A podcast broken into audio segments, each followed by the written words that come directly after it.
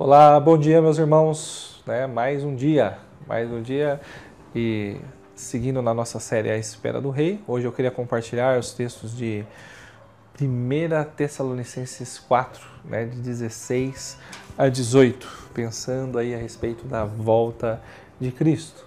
1 Tessalonicenses 4, 16 a 18. Pois, dada a ordem, com a voz do arcanjo e o ressoar da trombeta de Deus, o próprio Senhor descerá dos céus, e os mortos em Cristo ressuscitarão primeiro. Depois nós, os que estivermos, seremos, ah, estivermos vivos, seremos arrebatados com eles nas nuvens para o encontro com o Senhor nos ares, e assim estaremos com o Senhor para sempre. Consolem-se uns aos outros com essas palavras. Eu me lembro na época de seminário, uh, alguns colegas ali uh, fazerem uma brincadeira parafraseando um desses vídeos virais da internet. Eles diziam: é, você é bichão mesmo, você fala e faz. Uh, de fato, né?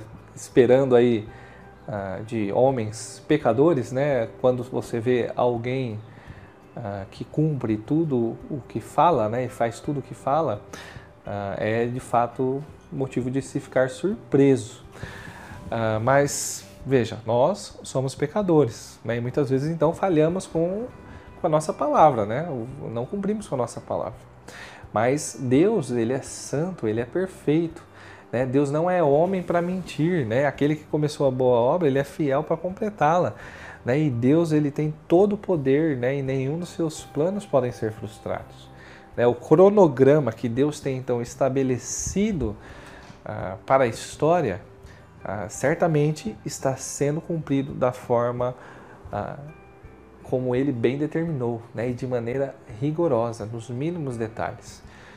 Ah, quando nós olhamos, por exemplo, para Gênesis né, 15 e 13, nós vemos Deus né, pre-anunciando ali a Abraão que os seus descendentes ficariam ah, escravizados pelo período de 400 anos né, passado então esse tempo de 400 anos, Deus levanta Moisés né, e o usa para trazer então libertação para Israel. Ah, um outro exemplo, quando vemos Jeremias né, 25, a 11 a 12, nós vemos uh, Deus falando que Judá né, ficaria cativo pela Babilônia pelo período de 70 anos. Passado então esse tempo, 70 anos, Deus usa um pagão, né, Ciro, da Pérsia, para libertar então os judeus. Ah, esses só, só são alguns exemplos, né? E se a gente pegar todas as profecias da Bíblia, por exemplo, nós vamos ver que o que Deus fala, ele de fato faz. Deus é digno de confiança, né? E nos mínimos detalhes. Ele não é igual nós, homens, que somos pecadores e estamos suscetíveis aos erros. Né? Se Jesus então falou que ele vai voltar, como nós vimos no texto lá de João, 14.3, por exemplo, né? quais motivos que nós temos então para não acreditar? Né? Deus não falha. É por isso que nós podemos estar seguros então que Ele vai retornar então para nos buscar. Né? Em nosso texto, Paulo está dizendo que ah, na hora exata, o Senhor ele vai voltar para buscar então aqueles que são dele. O, apóstolo ele ansiava por esse dia, e ele diz ah, que esse fato futuro né, nos ajuda a, a, enfrentar as lutas que nós temos no presente. Afinal, né, as nossas leves e momentâneas tribulações não se comparam com o eterno peso de glória que nos aguarda então na eternidade.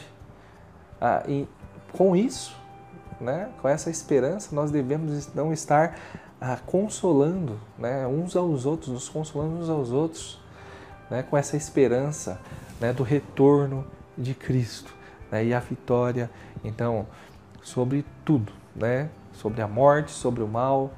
Ah, então passaremos a eternidade com o Senhor.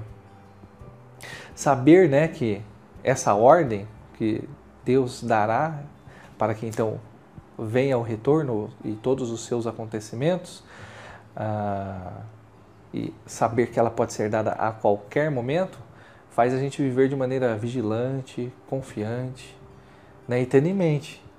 Né?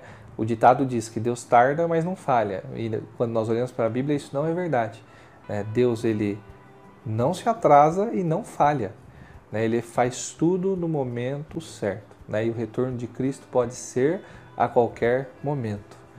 Que tal hoje? Né? Então, ah, termos o desafio né, de ligarmos então para algum outro irmão, nos encontrarmos dentro da medida do possível, né, e juntos nós podermos ah, nos lembrar né, da esperança que temos no retorno de, de Cristo, né, orarmos juntos, louvando a Deus por causa dessa esperança e então consolarmos uns aos outros. É, Deus te abençoe nesse dia de hoje, diante de todos os desafios, né, e tenha sempre em mente né, que Jesus está voltando né, e nós estamos à espera do Rei.